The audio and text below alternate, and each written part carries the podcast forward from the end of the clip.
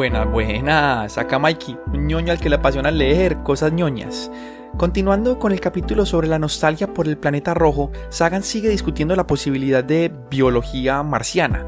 Veamos con él la historia de la exploración de Marte y de las distintas ideas que hemos podido concluir a partir de los experimentos que hemos realizado en su superficie. Bueno, con hemos me refiero a los robots que como civilización hemos enviado a estudiarla. Gracias por acompañarme en este viaje personal que estoy haciendo. Disfruten. La latitud propuesta para el aterrizaje del Viking 2 era 44 grados norte el primer punto, un lugar llamado Sidonia, fue elegido porque según ciertos argumentos teóricos había una probabilidad significativa de hallar allí pequeñas cantidades de agua líquida, al menos en una, alguna temporada del año marciano. Los experimentos biológicos del Viking estaban muy orientados hacia organismos que se sienten cómodos en el agua líquida. Y por ello, algunos científicos afirmaban que la posibilidad de que el Viking encontrara vida aumentaría sustancialmente en Sidonia. Por otro lado, se decía que si había microorganismos en algún lugar del planeta con vientos tan fuertes como los de Marte, estarían también en todas partes. Ambas posturas parecían justificadas y era difícil decidirse entre ellas. Pero lo que en definitiva estaba muy claro era que los 44 grados norte eran totalmente inaccesibles a la comprobación por radar del punto de aterrizaje. Teníamos que aceptar el importante riesgo de que el Viking 2 fracasara si lo enviábamos a las altas latitudes septentrionales. Se decía en ocasiones que si el Viking 1 descendía y funcionaba correctamente, podríamos permitirnos un riesgo mayor con el Viking 2. Me encontré a mí mismo, dice Sagan, dando recomendaciones muy cautelosas sobre el destino de una misión que había costado mil millones de dólares. Podía imaginar, por ejemplo, el fallo de un instrumento clave en Crise, justamente después de un desafortunado y violento aterrizaje en Sidonia. Para mejorar las opciones del Viking, se seleccionaron lugares de aterrizaje adicionales, muy diferentes geológicamente del Crise y de Sidonia, en la región comprobada por radar cerca de la latitud 4 grados sur. Hasta prácticamente el último minuto no se tomó la decisión de que el Viking descendiera en una, latitud alta o baja, y el punto elegido finalmente, en la misma latitud que Sidonia, fue un lugar con el esperanzador nombre de Utopía. El lugar de aterrizaje previsto originalmente para el Viking 1 después de examinar las fotografías del vehículo orbital y los datos de última hora del radar con base en la Tierra nos pareció inaceptablemente arriesgado. Durante un tiempo me imaginé al Viking 1 condenado, como el legendario holandés errante, a vagar por siempre por los cielos de Marte, sin encontrar nunca un puerto seguro. por fin encontramos un lugar adecuado, también en crisis, pero lejos de la confluencia de los cuatro viejos canales. El retraso nos impidió hacerlo aterrizar el 4 de julio de 1976 pero todos estaban de acuerdo en que un aterrizaje accidentado por aquellas fechas sería un regalo no muy satisfactorio para el 200 cumpleaños de los Estados Unidos. 16 días más tarde encendimos los retrocohetes para salir de órbita y entramos en la atmósfera marciana. O sea, el 20 de julio de 1976. O sea, siete años después del, del aterrizaje lunar. Bueno, del alunizaje. Después de un viaje interplanetario de año y medio con recorrido de 100 millones de kilómetros dando un rodeo alrededor del Sol, cada combinación vehículo orbital, vehículo de aterrizaje, se insertó en su órbita correcta alrededor de Marte. Los vehículos orbitales estudiaron los lugares de aterrizaje propuestos. Los vehículos de aterrizaje entraron en la atmósfera de Marte dirigidos por radio. Orientaron correctamente sus escudos de ablación, desplegaron los paracaídas, se despojaron de las cubiertas y encendieron los retrocohetes. Por primera vez en la historia de la humanidad, naves espaciales tocaron en Crise y en Utopía el suelo del planeta rojo, de modo suave y seguro. Estos, ay, por ahí dice Joshua que el 20 de julio, a diferencia del 4 de julio, que hubiera, sido la, el, día de la independencia en Estados Unidos fue entonces el día de la independencia de Colombia. Gracias Joshua, qué pena yo tan gringo ya por acá. Estos triunfales aterrizajes se debieron en gran parte a la gran capacidad técnica aplicada a su diseño, fabricación y puesta a prueba y a la habilidad de los controladores de la nave espacial. Pero también, al ser Marte un planeta tan peligroso y misterioso, intervino por lo menos un elemento de suerte. Inmediatamente después del aterrizaje tenían que enviarse las primeras imágenes. Sabíamos que habíamos elegido lugares poco interesantes, pero podíamos tener esperanzas. La primera imagen que se tomó el vehículo de aterrizaje del Viking 1 fue uno de, uno de sus pies. si el vehículo se iba a hundir en las arenas movedizas de Marte, queríamos enterarnos antes de que la nave espacial desapareciese. la imagen se fue formando, línea a línea, hasta que pudimos ver con gran alivio el pie asentado firmemente y sin mojarse sobre la superficie de Marte. Pronto se materializaron otras imágenes con cada elemento de la fotografía transmitido por radio individualmente a la Tierra. Recuerdo que me quedé asombrado ante la primera imagen del vehículo de aterrizaje que mostraba el horizonte de Marte. Aquello no era un mundo extraño, pensé. Conocía lugares como aquel en Arizona, en Colorado y en Nevada. Había rocas y arena acumulada y una eminencia en la distancia, todo tan natural y espontáneo como cualquier paisaje de la Tierra. Marte era un lugar. Por supuesto, me hubiera sorprendido ver a un explorador canoso surgir de detrás de una duna conduciendo su mula, pero al mismo tiempo la idea no parecía descabellada. No me había pasado por la cabeza nada remotamente parecido durante todas las horas que pasé examinando las imágenes de la superficie de Venus, tomadas por los Venera 9 y 10, que habíamos discutido en el capítulo pasado. Sabía que de un modo u otro, ese era el mundo al cual regresaríamos. El paisaje es vigoroso, rojo y encantador. Por encima del horizonte asoman rocas arrojadas en la creación de un cráter, pequeñas dunas de arena, rocas que han estado repetidamente cubiertas y descubiertas por el polvo de acarreo, plumas de un material de grano fino arrastradas por el viento. ¿De dónde provenían las rocas? ¿Cuánta arena había arrastrado el viento? ¿Cuál debió ser la historia anterior del planeta para poder crear esas rocas perdidas, esos peñascos sepultados, estas excavaciones poligonales del terreno? ¿De qué estaban hechas las rocas? Del mismo material que la arena. ¿Por qué es rosáceo el cielo? ¿De qué está compuesto el aire? ¿A qué velocidad van los vientos? Hay temblores de tierra marcianos cómo cambian según las estaciones la presión atmosférica y el aspecto del paisaje. El Viking ha proporcionado respuestas definitivas o por lo menos aceptables a cada una de estas preguntas.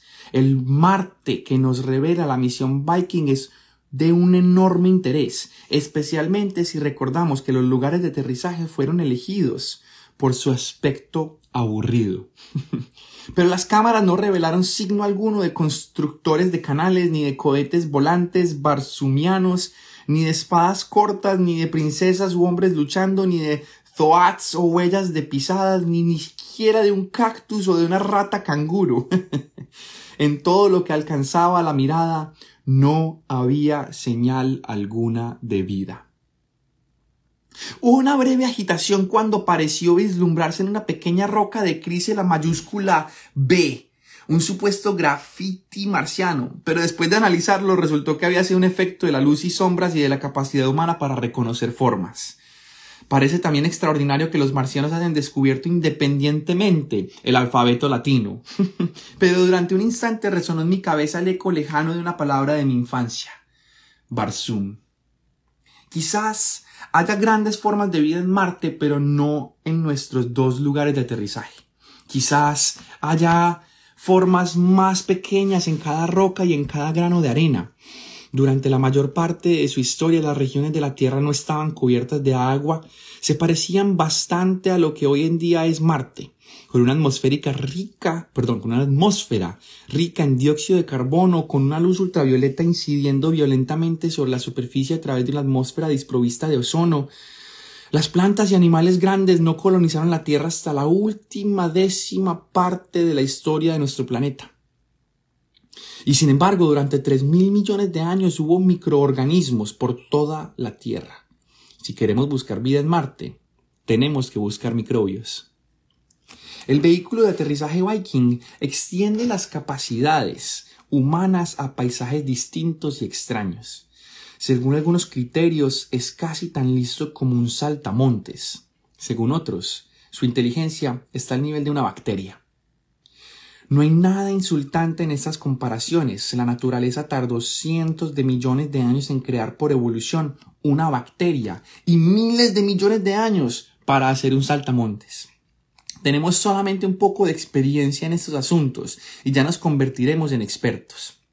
El Viking tiene dos ojos como nosotros, pero a diferencia de los nuestros también trabajan en el infrarrojo un brazo de muestreo que puede empujar rocas, excavar y tomar muestras del suelo, una especie de dedo que saca para medir la velocidad y la dirección de los vientos, algo equivalente a una nariz y a unas papilas gustativas, que utiliza para captar con mucha mayor precisión que nosotros la presencia de rastros de moléculas, un oído interior con el cual puede detectar el retumbar de los temblores marcianos y las vibraciones más suaves causadas por el viento de la nave espacial y sistemas para detectar microbios. La nave espacial tiene su propia fuente independiente de energía radiactiva. Toda la información científica que obtiene la radia a la Tierra. Recibe instrucciones desde la Tierra y de este modo los hombres pueden ponderar el significado de los resultados del Viking y comunicar a la nave espacial que haga algo nuevo. Pero, ¿cuál es el sistema mejor para buscar microbios en Marte, teniendo en cuenta que las limitaciones de tamaño, coste y energía? De momento no podemos enviar allí microbiólogos. Yo una vez tuve un amigo, un extraordinario microbiólogo llamado Wolf Wisniak, de la Universidad de Rochester en Nueva York, a finales de los años 50, cuando apenas empezábamos a pensar seriamente en buscar vida en Marte, participó en una reunión científica en la que un astrónomo expresó su asombro al ver que los biólogos no disponían de ningún instrumento sencillo, fiable y automatizado para buscar microorganismos. Vishniak decidió hacer algo en ese sentido. Desarrolló un pequeño aparato para enviarlo a los planetas. Sus amigos lo llamaron la trampa del lobo había que transportar hasta Marte una pequeña ampolla de materia orgánica nutriente, obtener una muestra de tierra de Marte para mezclarla con ella y observar los cambios en la turbidez del líquido a medida que los bacilos marcianos, suponiendo que los hubiese, crecían, suponiendo que lo hicieran. La trampa del lobo fue seleccionada junto con otros tres experimentos microbiológicos para viajar a bordo de los vehículos de aterrizaje del Viking. Dos de los otros tres experimentos también se basaban del dar comida a los marcianos. el éxito de la trampa del lobo depende de que a los bacilos les guste el agua. Algunos pensaron que Vishniak solo conseguiría ahogar a sus marcianitos. Pero la ventaja de la trampa del lobo es que no importa, perdón, que no imponía condiciones a los microbios marcianos sobre lo que debían hacer con su comida. Solamente tenían que crecer. Los demás experimentos formulaban suposiciones concretas sobre gases que los microbios iban a desprender o absorber, suposiciones que eran poco más que conjeturas. La Administración Nacional de Aeronáutica y del Espacio, NASA, que dirige el programa de exploración planetaria de los Estados Unidos, es propensa a recortar con frecuencia y de modo imprevisible los presupuestos. Solo en raras ocasiones hay incrementos imprevistos en los presupuestos. Las actividades científicas de la NASA tienen un apoyo gubernamental muy poco efectivo. Y la ciencia es con frecuencia la víctima propiciatoria cuando hay que retirar dinero de la NASA. en 1971 se decidió que debía eliminarse uno de los cuatro experimentos microbiológicos y se cargaron la trampa del lobo. Esto fue una decepción abrumadora para Vishniak, que había dedicado 12 años a esta investigación. Qué fuerte. Muchos en su lugar se hubieran largado airadamente del equipo biológico del Viking, pero Vishniak era un hombre apacible y perseverante. Decidió que como mejor podía servir a la causa de buscar vida en Marte era trasladándose al medio ambiente que en la Tierra más se parecía al de Marte, los valles secos de la Antártida. Algunos investigadores habían estudiado ya el suelo de la Antártida y llegaron a la conclusión de que los pocos microbios que pudieron encontrar no eran realmente nativos de los valles secos, sino que habían sido transportados allí por el viento desde otros ámbitos más clementes. Vishniak recordó los experimentos con los botes marcianos. Consideró que la vida era tenaz y que la Antártida era perfectamente consecuente con la microbiología. Pensó que si los bichitos terrestres podían vivir en Marte, también podían hacerlo en la Antártida, que era mucho más cálida y húmeda y que tenía más oxígeno y mucha menos luz ultravioleta. Y a la inversa, pensó que encontrar vida en los valles secos de la Antártida mejoraría a su vez las posibilidades de vida en Marte. Vishniak creía que las técnicas experimentales usadas anteriormente para deducir la existencia de microbios no indígenas en la Antártida eran imperfectas.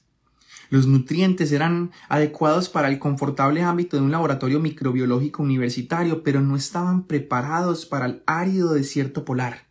Así pues, el 8 de noviembre de 1973, Vishniak su nuevo equipo microbiológico y un compañero geólogo fueron trasladados en helicóptero desde la estación de McMurdo hasta una zona próxima del monte Balder, un valle seco de la cordillera Asgard. Su sistema, eso todo vikingo, tan bacano esos nombres. Su sistema consistía en implantar las pequeñas estaciones microbiológicas en el suelo de la Antártida y regresar un mes más tarde a recogerlas. El 10 de diciembre de 1973 salió para recoger muestras en el Monte Balder. Su partida fue su partida se fotografió desde unos 3 kilómetros de distancia. Uy, se me hizo la piel. Fue la última vez que alguien lo vio vivo. 18 horas después, su cuerpo fue descubierto en la base de un precipicio de hielo se había aventurado en una zona no explorada con anterioridad. Parece ser que resbaló en el hielo y cayó rodando y dando saltos a lo largo de 150 metros. Quizás algo llamó su atención. Un probable hábitat de microbios, por ejemplo, o una mancha verde donde no tenía que haber ninguna. Jamás lo sabremos. En el pequeño cuaderno marrón que llevaba aquel día el último apunte dice, comillas, recuperada la estación 202, 10 de diciembre de 1973, 22.30 horas, temperatura del suelo menos 10 grados, temperatura del aire menos 16 grados, cierro comillas había sido una temperatura típica de verano en Marte.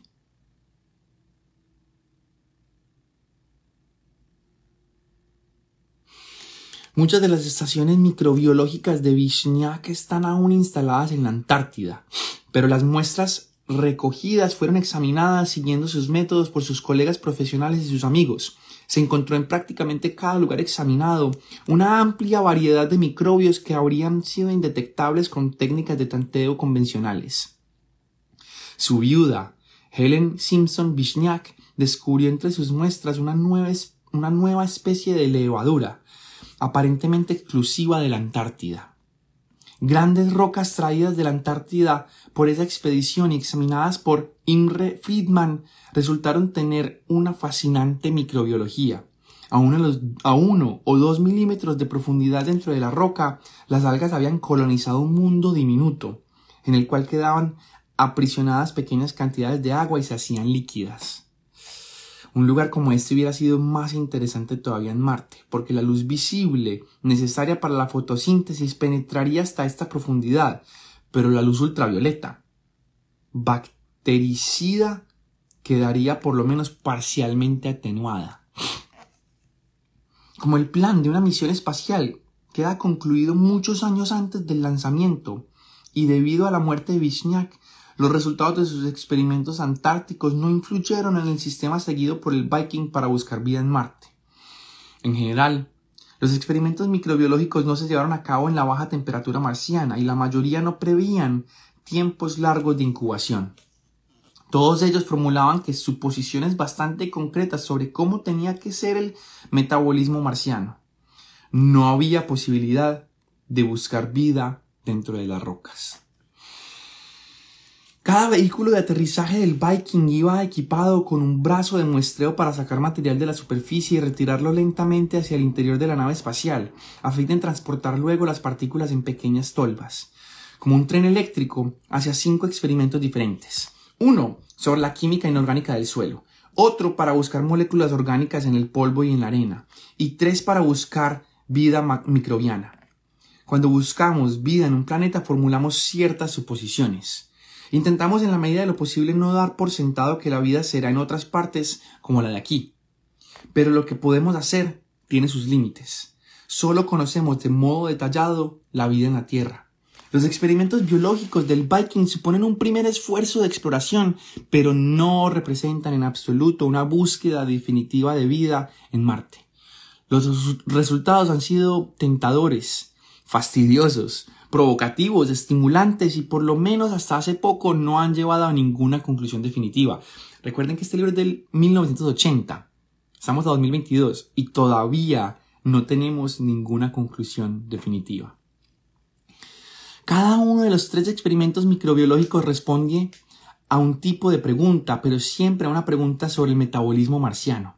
Si hay microorganismos en el suelo de Marte, deben ingerir alimento y desprender gases de desecho. O deben de tomar gases de la atmósfera y convertirlos quizás con la ayuda de la luz solar en materiales utilizables. Por lo tanto, llevamos comida a Marte confiando en que los marcianos, suponiendo que haya alguno, la encuentran sabrosa. Luego esperamos a que se desprenda del suelo algún nuevo gas interesante. O bien suministramos nuestros propios gases marcados radiactivamente para ver si se convierten en materia orgánica, en cuyo caso deducimos la existencia de pequeños marcianos. De acuerdo con los criterios fijados antes del lanzamiento, dos de los tres experimentos microbiológicos del Viking parecen haber dado resultados positivos. Primero, al mezclar el suelo marciano con una sopa orgánica de la Tierra, algo del suelo descompuso químicamente la sopa casi como si hubieran microbios respirando y metabolizando un paquete de comida de la Tierra. Segundo, al introducir los gases de la Tierra en la muestra del suelo marciano, los gases se combinaron químicamente con el suelo, casi como si hubiera microbios fotosintetizadores que generaron materia orgánica a partir de los gases atmosféricos. Los resultados positivos de la microbiología marciana se obtuvieron en siete muestreos diferentes y en dos lugares de Marte separados por 5.000 kilómetros de distancia. Ah, pucha, esta no me la sabía. Pero, pero, la situación es compleja. Y quizás los criterios de éxito experimental fueron inadecuados. Se hicieron enormes esfuerzos, para montar los experimentos microbiológicos del Viking y ponerlos a prueba con toda una variedad de microbios pero se trabajó muy poco para calibrar los experimentos con probables materiales inorgánicos de la superficie de Marte. Marte no es la Tierra.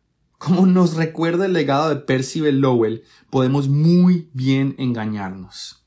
Quizás el suelo marciano contiene una química inorgánica exótica, capaz por sí misma y en ausencia de microbios marcianos de oxidar las materias comestibles. Quizás hay algún catalizador inorgánico especial en el suelo, no vivo, capaz de atrapar gases atmosféricos y convertirlos en moléculas orgánicas. Experimentos recientes sugieren que quizás sea así. En la gran tormenta de polvo marciano del año 1971, el espectrómetro infrarrojo del Mariner 9 obtuvo datos espectrales del polvo. Al analizar este proyecto, O.B. Tolon, J.B. Pollack y yo, o sea, Sagan, nos encontramos con que ciertos rasgos parecían responder mejor a la montmorillonita y a otros tipos de arcilla. Observaciones posteriores por el vehículo de aterrizaje del Viking apoyan la identificación de las arcillas arrastradas por el viento en Marte. Ahora bien, A. Banning y J. Rishpon se han encontrado con que podían reproducir algunos de los aspectos claves, tanto los que parecían fotosíntesis como los que parecían respiración, de los experimentos microbiológicos positivos del Viking. Si en los experimentos de laboratorio ponían tales arcillas en lugar del suelo marciano. Las arcillas tienen una superficie activa compleja, propensa a absorber y a emitir gases y a catalizar reacciones químicas. Es demasiado pronto para decir que todos los resultados microbiológicos del Viking pueden explicarse por la química inorgánica, pero un resultado de ese tipo ya no nos sorprendería. La hipótesis de la arcilla no excluye de ningún modo que haya vida en Marte, pero nos lleva realmente a un punto tal que nos permite decir que no hay pruebas convincentes para la microbiología en Marte. Incluso así, los resultados de Banning y Rispon son una son de una gran importancia biológica, pues demuestran que a pesar de la ausencia de vida, puede haber un tipo de suelo que haga algunas de las cosas que hace la vida. Es posible que en la Tierra, antes de haber vida, ya hubiera procesos químicos en el suelo semejantes a los ciclos de respiración y fotosíntesis que quizás luego incorporó la vida al nacer. Además, sabemos que las arcillas de Montmorillonita son un potente catalizador para la combinación de aminoácidos en cadenas moleculares más largas, semejantes a las proteínas. Las arcillas de la Tierra primitiva pueden haber sido la forja de la vida, y la química del Marte actual puede ofrecer claves esenciales sobre el origen y la historia inicial de la vida en nuestro planeta. La superficie marciana muestra muchos cráteres de impacto, cada uno llamado según el nombre de una persona, normalmente de un científico. El cráter Vishniak está situado de modo idóneo en la región antártica de Marte. Qué lindo. Vishniak no dijo que hubiese vida en Marte, simplemente que era posible y que era extraordinariamente importante saber si la había. Si existe vida en Marte, tendremos una oportunidad única para poner a prueba la generalidad de nuestra forma de vida. Y si no hay vida en Marte, un planeta bastante similar a la Tierra, debemos entender el por qué, ya que en ese caso, como recalcó Vishniak, tenemos la clásica confrontación científica del experimento y del control. Estoy de acuerdo con ese, con ese comentario. Es, esa química inorgánica que hay en Marte debe ser brutal. Totalmente de acuerdo. El descubrimiento de que los resultados microbiológicos del Viking pueden ser explicados por las arcillas, de que no implican necesariamente la existencia de vida, ayuda a resolver otro misterio. El experimento de química inorgánica del Viking no solo manifestó, perdón, no manifestó ni rastro de materia orgánica en el suelo de Marte, Voy a repetir eso que acabo de leer porque no lo entendí ni yo. El descubrimiento de que los resultados microbiológicos del Viking pueden ser explicados por las arcillas, de que no implican necesariamente la existencia de vida, ayuda a resolver otro misterio.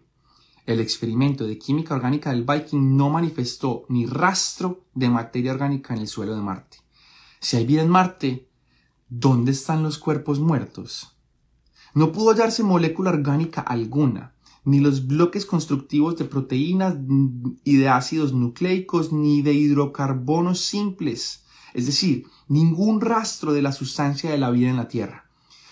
No es necesariamente una contradicción, porque los experimentos microbiológicos del Viking son un millar de veces más sensibles por átomo de carbono equivalente que los experimentos químicos del Viking, y parece que detectan materia orgánica sintetizada en el suelo marciano. Pero esto no deja mucho margen el suelo terrestre está cargado con residuos orgánicos de organismos vivos anteriormente.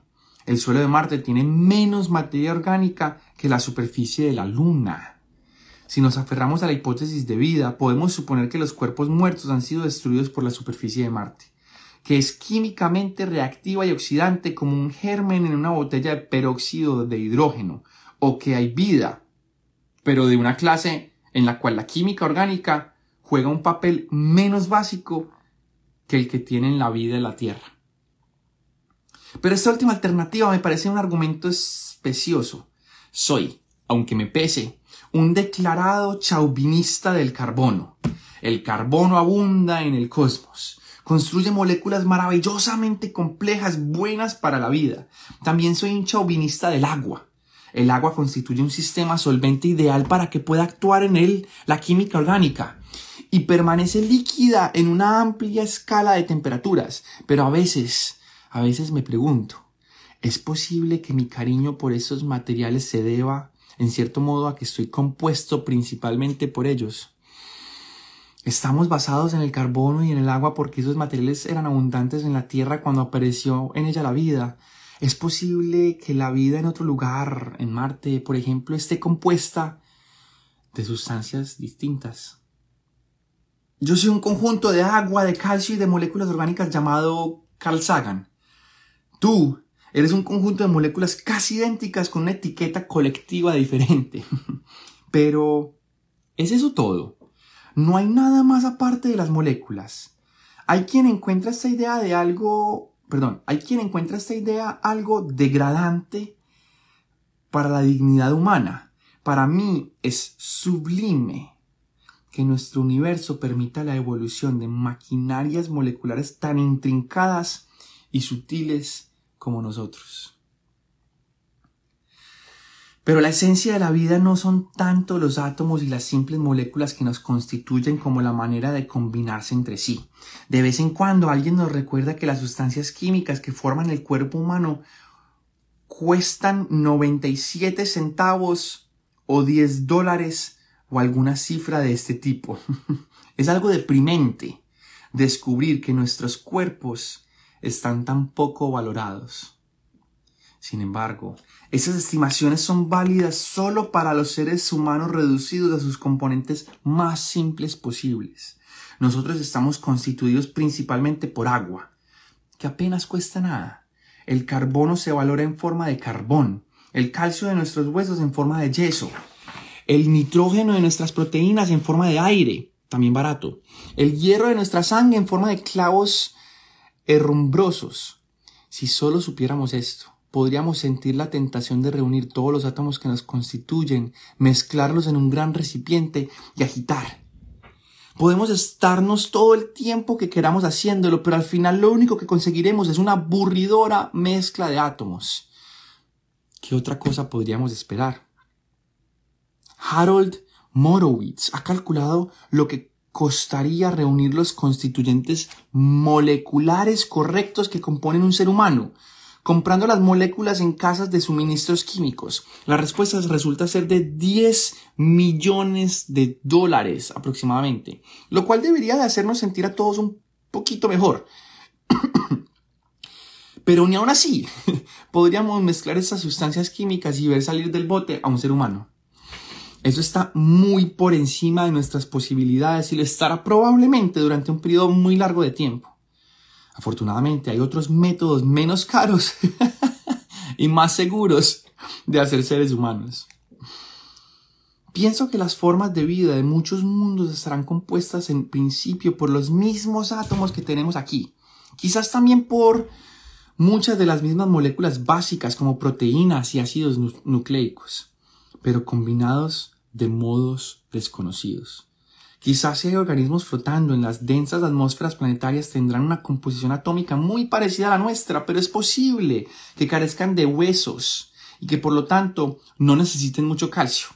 Quizás en otros lugares se utilice un solvente diferente del agua.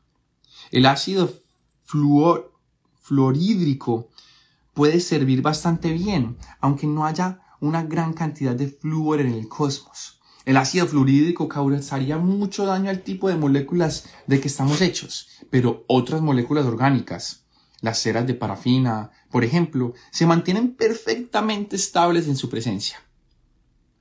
El amoníaco líquido resultaría un sistema solvente todavía mejor, ya que el amoníaco es muy abundante en el cosmos, pero solo es líquido en muchos, perdón, pero solo es líquido en mundos mucho más fríos que la Tierra o que Marte.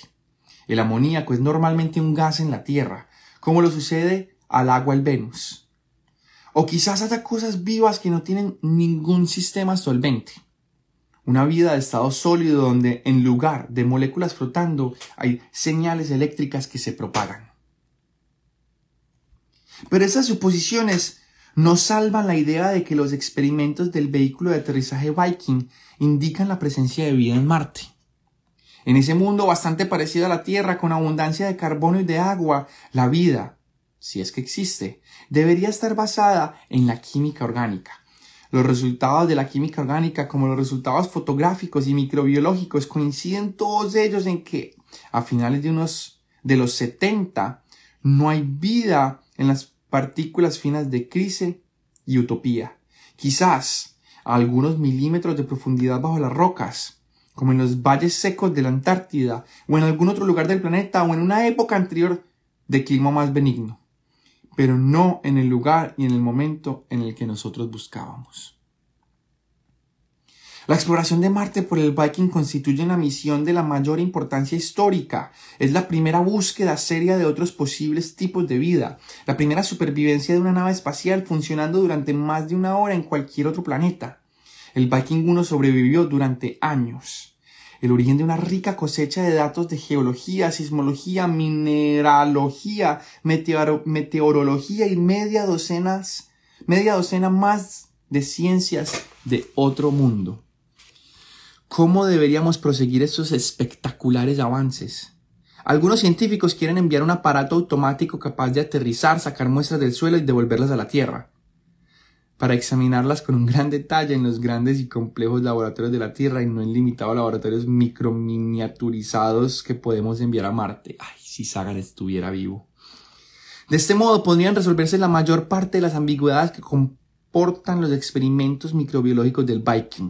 Podríamos determinar la química y la mineralogía del suelo. Podríamos abrir las rocas en búsqueda de vida superficial. Podríamos realizar cientos de pruebas en búsqueda en busca de química orgánica y de vida, incluyendo exámenes microscópicos directos en una amplia gama de condiciones. Podríamos utilizar incluso las técnicas de tanteo de Vishniak, una misión así resultaría bastante cara, pero probablemente entra dentro de nuestras capacidades tecnológicas. Por cierto, eso está pasando en ese momento.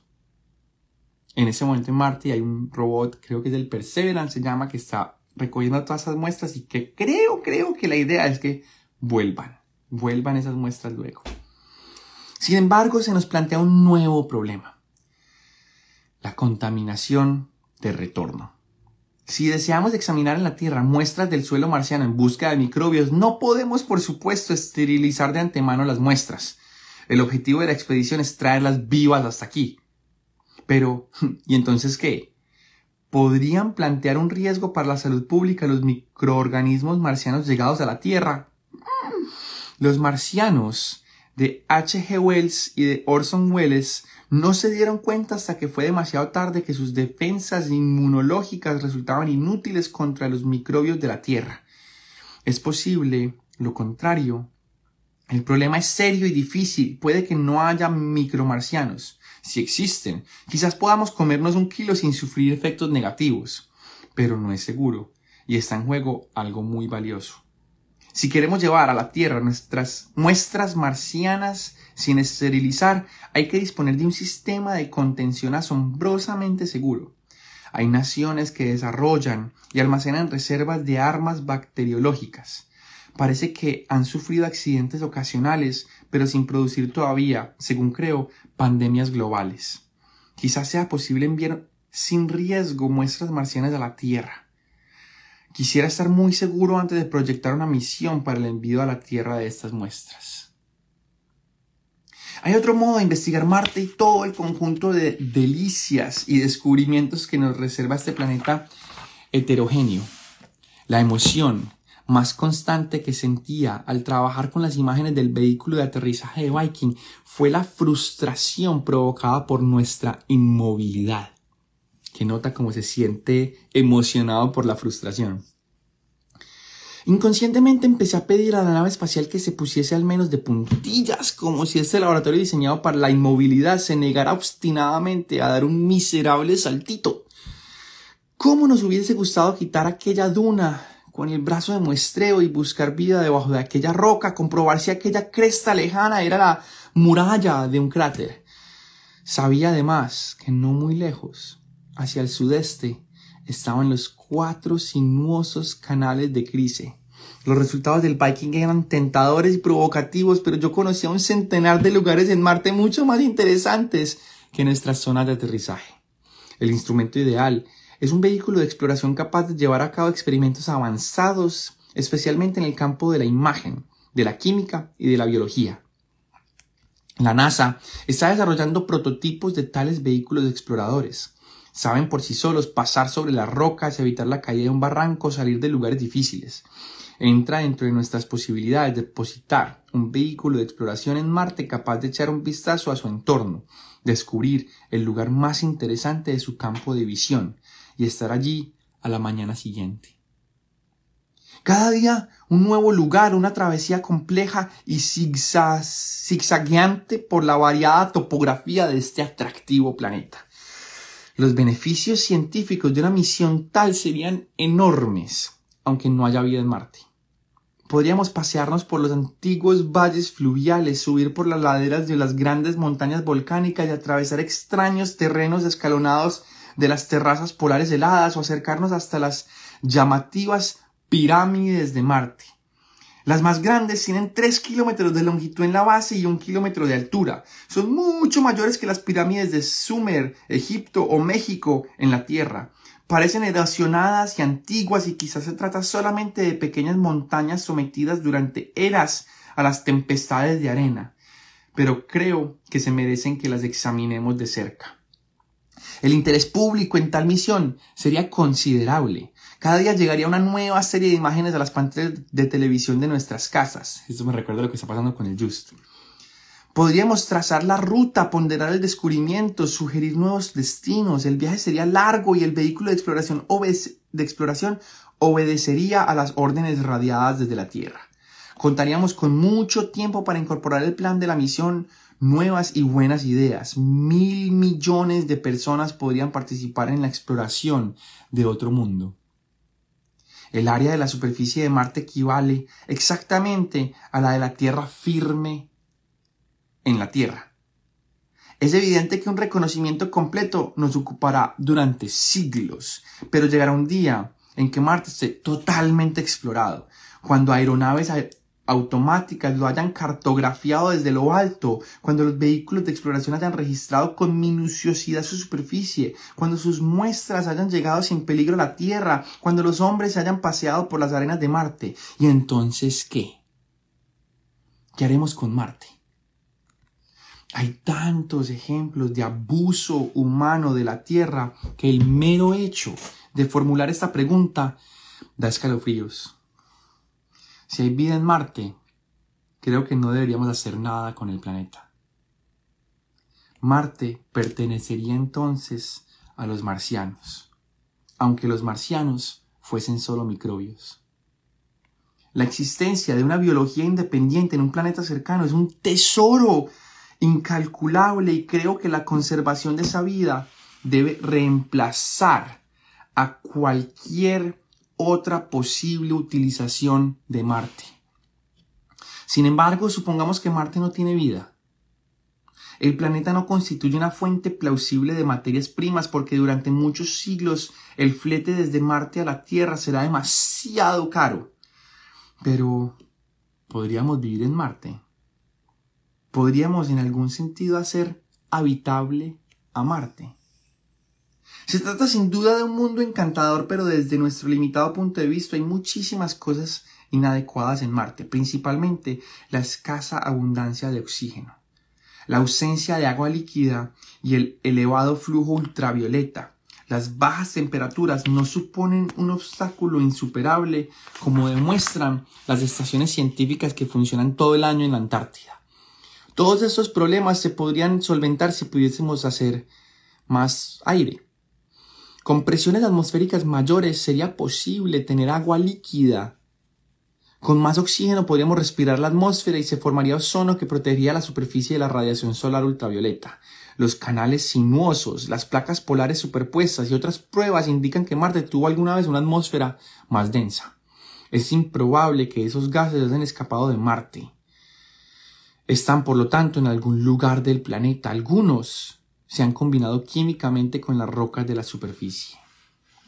Algunos están en la subsuperficie helada, pero la mayoría pueden estar en las actuales casquetes polares de hielo.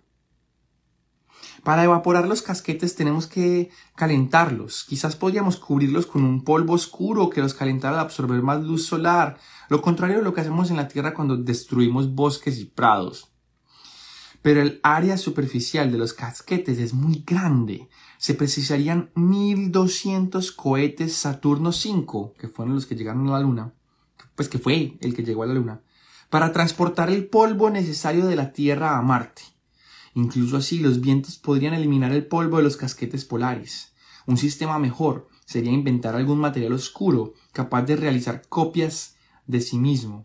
Una pequeña máquina de polvo que entregaríamos a Marte y que se dedicaría a reproducirse por todo el casquete polar utilizando los materiales indígenas.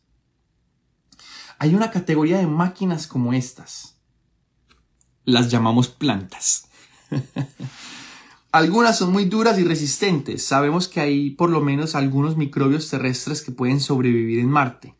Se necesita un programa de selección artificial y de ingeniería genética de las plantas oscuras, quizás líquenes, que puedan sobrevivir en el ambiente mucho más severo de Marte. Si pudiésemos criar tales plantas, podríamos imaginarnos las sembradas en las grandes extensiones de los casquetes polares de Marte, echando raíces, creciendo, ennegreciendo los casquetes de hielo, absorbiendo la luz solar, calentando el hielo y liberando la vieja atmósfera marciana de su largo cautiverio.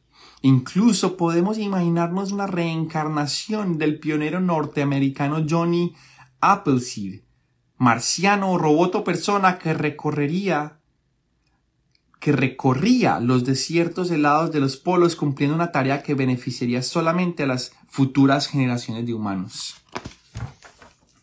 Este concepto general se llama terraformación, el cambio de un paisaje extraño por otro más adecuado a los seres humanos. Durante miles de años los hombres con cambios en el efecto de invernadero y en el albedo solo han conseguido perturbar la temperatura global de la Tierra un grado aproximadamente. Bueno, ya han sido más durante los últimos 40 años. Aunque si sigue el ritmo actual de quema de combustibles fósiles y de destrucción de los bosques y praderas, podremos cambiar la temperatura de la Tierra un grado más en solo un siglo o dos. Estas y otras consideraciones sugieren que la escala temporal de una terraformación significativa en Marte es probablemente de cientos a miles de años. En una época futura, con una tecnología muy avanzada, podríamos desear no solamente incrementar la presión atmosférica total y posibilitar la presencia de agua líquida, sino también conducir agua líquida desde los casquetes polares en fusión hasta las regiones ecuatoriales más calientes. Hay desde luego un método para esto. Construir canales. El hielo en fusión de la superficie y de la subsuperficie sería transportado a través de una gran red de canales. Pero esto fue propuesto erróneamente por Percival Lowell no hace aún 100 años, como un hecho real que sucedía ya en Marte. Tanto Lowell como Wallace comprendieron que el carácter relativamente inhóspito de Marte se debía a la escasez de agua. Bastaba disponer de una red de canales para remediar esta escasez, y la habitabilidad de Marte se convertía en una realidad. Lowell realizó sus observaciones en las condiciones visuales muy difíciles. Otros como Chiaparelli habían observado ya algo parecido a canales, recibieron el nombre de canali antes de que Lowell iniciara la relación amorosa que mantuvo con Marte toda su vida. Los seres humanos tienen un talento manifiesto para engañarse a sí mismos cuando se ven afectados sus emociones. Y hay pocos conceptos más conmovedores que la idea de un planeta vecino habitado por seres inteligentes. Es posible en cierto modo, que el poder de la idea de Lowell resulte una especie de premonición. Su red de canales fue construida por marcianos. Incluso puede que eso sea una profecía correcta. Si alguna vez se terraforma aquel planeta, será una obra realizada por hombres cuya residencia permanente y su afiliación planetaria será Marte. Los marcianos seremos nosotros. Qué belleza, hombre. Qué belleza, qué belleza. Termina así el capítulo 5, Nostalgia por un planeta rojo. Y les dejo una cuestión que discutí alguna vez con unos amigos muy cercanos en un, sobre un libro que no me he leído, una novela de ciencia ficción que si no se llama, Crónicas Marcianas, en donde hablan de la terraformación de Marte. Y dice Sagan en este capítulo Parce, si hay vida en Marte, aunque sea solo microbiana, deberíamos dejarla y no deberíamos tocarla y deberíamos dejar que, que sean, que sea, que exista. Y me acuerdo que con unos muy buenos amigos nos preguntábamos, pasado en este otro, en esta ciencia ficción, Crónicas Marcianas, ¿y si no? ¿Y si no hay vida en Marte? eso significa que tenemos el derecho de terraformarla. Porque, porque Sagan solo le da valor a la vida y no a lo que no está vivo. Ahí les dejo a ustedes para que piensen en eso y me digan de pronto en los comentarios qué opinan.